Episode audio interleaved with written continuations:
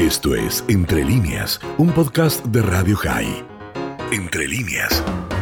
En vísperas de cumplirse un nuevo aniversario de la Revolución de Mayo, resulta interesante revisar la presencia judía en los tiempos de la Magna Gesta. Desde la conquista del Nuevo Mundo por los europeos, en la América hispana y portuguesa se carecía de libertad de culto y de conciencia. Este era el camino por el cual se procuraba asegurar en América la unidad de la fe y el control civil de los reinos ibéricos que están encriptados o que estaban encriptados en tierra americana.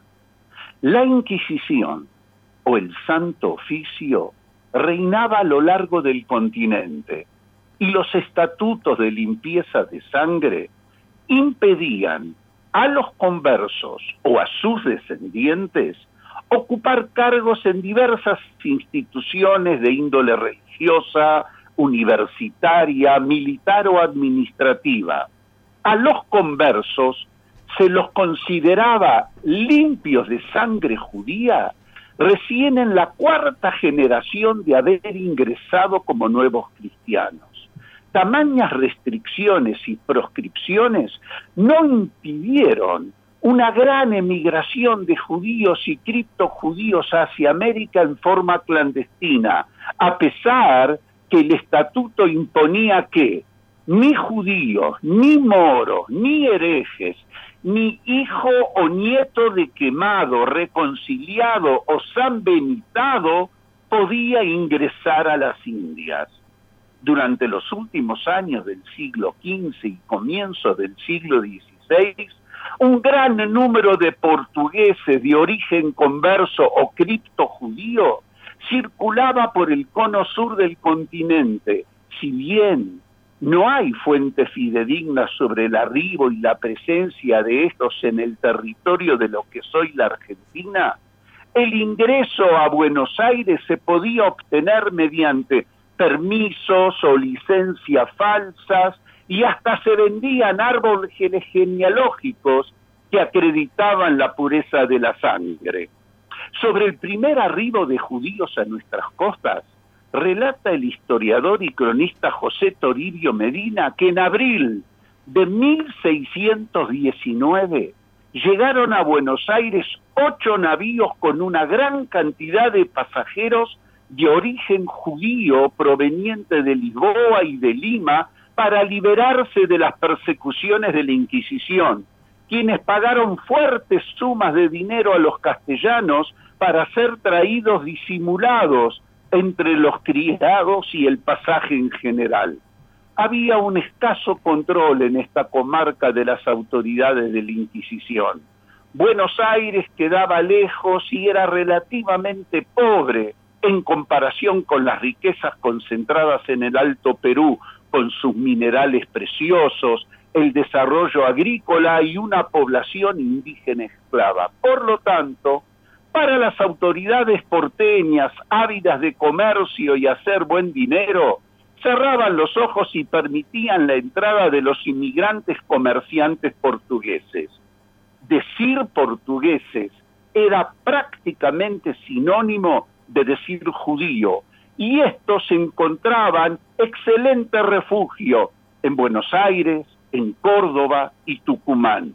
Son conocidos algunos casos de incidentes con personas de origen portugués en la pequeña aldea de Buenos Aires, como el caso del maestro Juan Cardoso Pardo, un portugués que llegó en 1613 y el cabildo ordenó su detención porque no se hallaba lo suficientemente provisto de fe cristiana.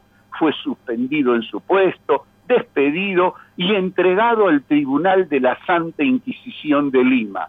Otro registro interesante da cuenta de los reglamentos de la fundación del Real Colegio de San Carlos, nuestro conocido Colegio Nacional Buenos Aires, que en 1772 estipulaba que los alumnos debían ser hijos legítimos que sepan leer y escribir, suficientemente cristianos viejos, limpios de toda mácula y raza de moros y judíos. Los cristianos nuevos que llegaban de Brasil, fruto del contrabando, no eran molestados, pero aquellos cristianos sospechosos de ser judaizantes eran perseguidos por la Inquisición, como la conocida historia del médico Francisco Maldonado da Silva o conocido como Eliau Anazir, un médico que vivió entre las actuales Argentina, Chile y Perú y fue acusado de judaizante y hereje por la Inquisición, condenado y ejecutado en la hoguera en Perú. Si bien no hubo en nuestro país un tribunal del Santo Oficio como en Lima, los comisarios destatados por estos lares eran suficientes para encontrar a judíos o conversos, organizar los sumarios y enviar a los presos a las cárceles limeñas y sacrificarlos en sus quemaderos. Las acusaciones eran usuales.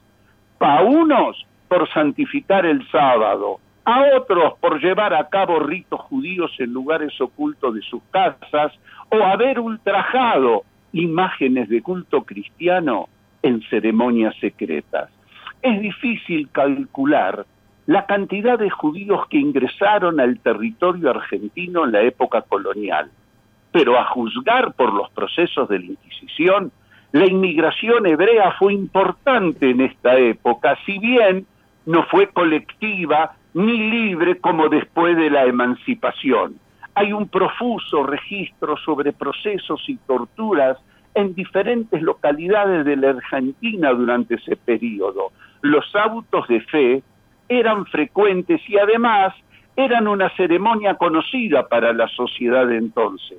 Se estima que sobre un total de 10.000 habitantes que tenía en aquel entonces Buenos Aires, más de la mitad eran portugueses, cuya mayoría estaba formada por criptojudíos.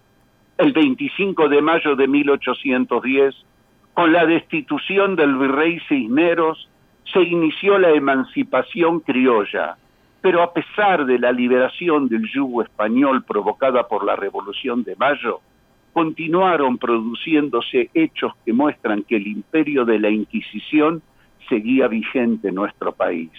Hay varios documentos que atestiguan su vigencia, como el 16 de julio de 1810, cuando Mariano Moreno accedió a remitir a Lima a un preso para que sea juzgado en el Santo Oficio, o Bernardino Rivadavia, que tuvo que afrontar un caso similar en 1812. Es recién con la Asamblea Constituyente de las Provincias Unidas del Río de la Plata de 1813 quien produce los grandes cambios. El 24 de marzo la Asamblea dictó el decreto que declara explícitamente extinguida la autoridad del Tribunal de la Inquisición en todos los pueblos del territorio que componían las provincias unidas del Río de la Plata. Por esos años, las familias criptojudías se fueron olvidando de su origen y lograron ser aceptadas por la población. Gran parte de los descendientes de estos inmigrantes judíos se dedicaron al comercio y a diversas actividades productivas como la platería, la carpintería ribereña y la actividad agropecuaria. Finalmente estos inmigrantes se fueron integrando a la sociedad, casándose con las hijas y nietas de los primeros vecinos, dando origen al conocido patriciado argentino. Dani, si ven varios descendientes de judíos conversos participaron en la proeza libertadora de Mayo, su condición judía por aquel entonces resulta borrosa y diluida, hecho que hacía que las provincias del Río de la Plata sea un enorme territorio con muy pocos judíos, como lo afirma el historiador Enrique de Gandia en su impresionante trabajo el ingreso de los inmigrantes prohibidos durante los tiempos coloniales le entregó al país descendientes considerados como argentinos, pero de pura cepa. Esto fue Entre líneas, un podcast de Radio High. Puedes seguir escuchando y compartiendo nuestro contenido en Spotify, nuestro portal radiohigh.com y nuestras redes sociales. Hasta la próxima.